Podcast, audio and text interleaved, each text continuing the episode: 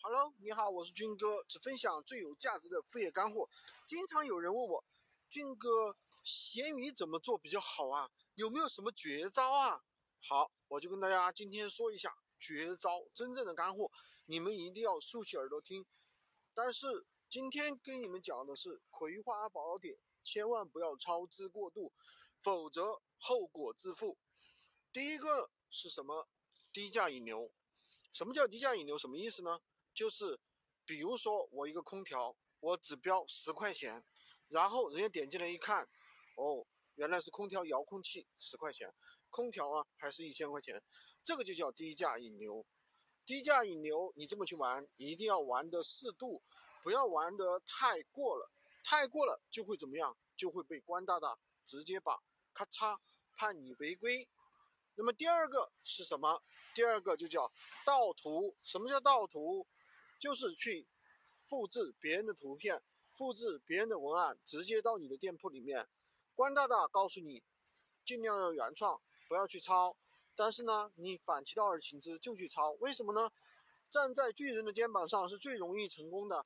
别人如果出了爆款，那你直接去抄，那么关大大也会给你一定的曝光量，对吧？当然了，你要稍微做一点伪原创啊，但是这个也要把握一个度。就有学员曾经收到官方的电话，跟他说你这个涉嫌盗图，怎么怎么怎么怎么样，要求他下架，什么什么什么的，对吧？所以这一点要注意了。第三点，第三个法宝，这个法宝非常好，叫什么呢？叫做重复铺货。什么叫重复铺货呢？在你如果做过某宝或者是多多的话，就知道啊。那些平台是不允许你重复铺货的，就是说你同样的产品不断的去上链接，同样的产品反复上链接，那就能获得更大的一个流量。这是一种非常简单粗暴的做法。但是闲鱼上呢，现在对于这一点还没有去过多的去检查。你可以这样做，你可以不断的去重复铺货，不断的重复的去上产品，知道吧？你的产品上的为什么要重复上产品呢？你如果发现哪个产品是爆款，对不对？你就重复去上呀，重复去上，那你就可以获得更大的一个曝光量，对不对？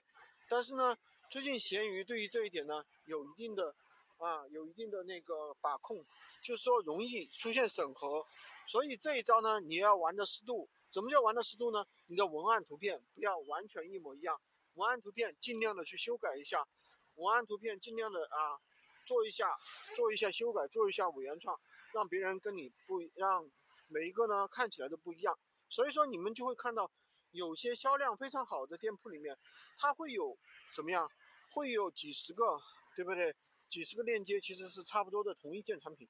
好的，今天就跟大家分享这么多。喜欢军哥的可以关注我，订阅我的专辑，当然也可以加我的微，在我的头像旁边获取闲鱼快速上手笔。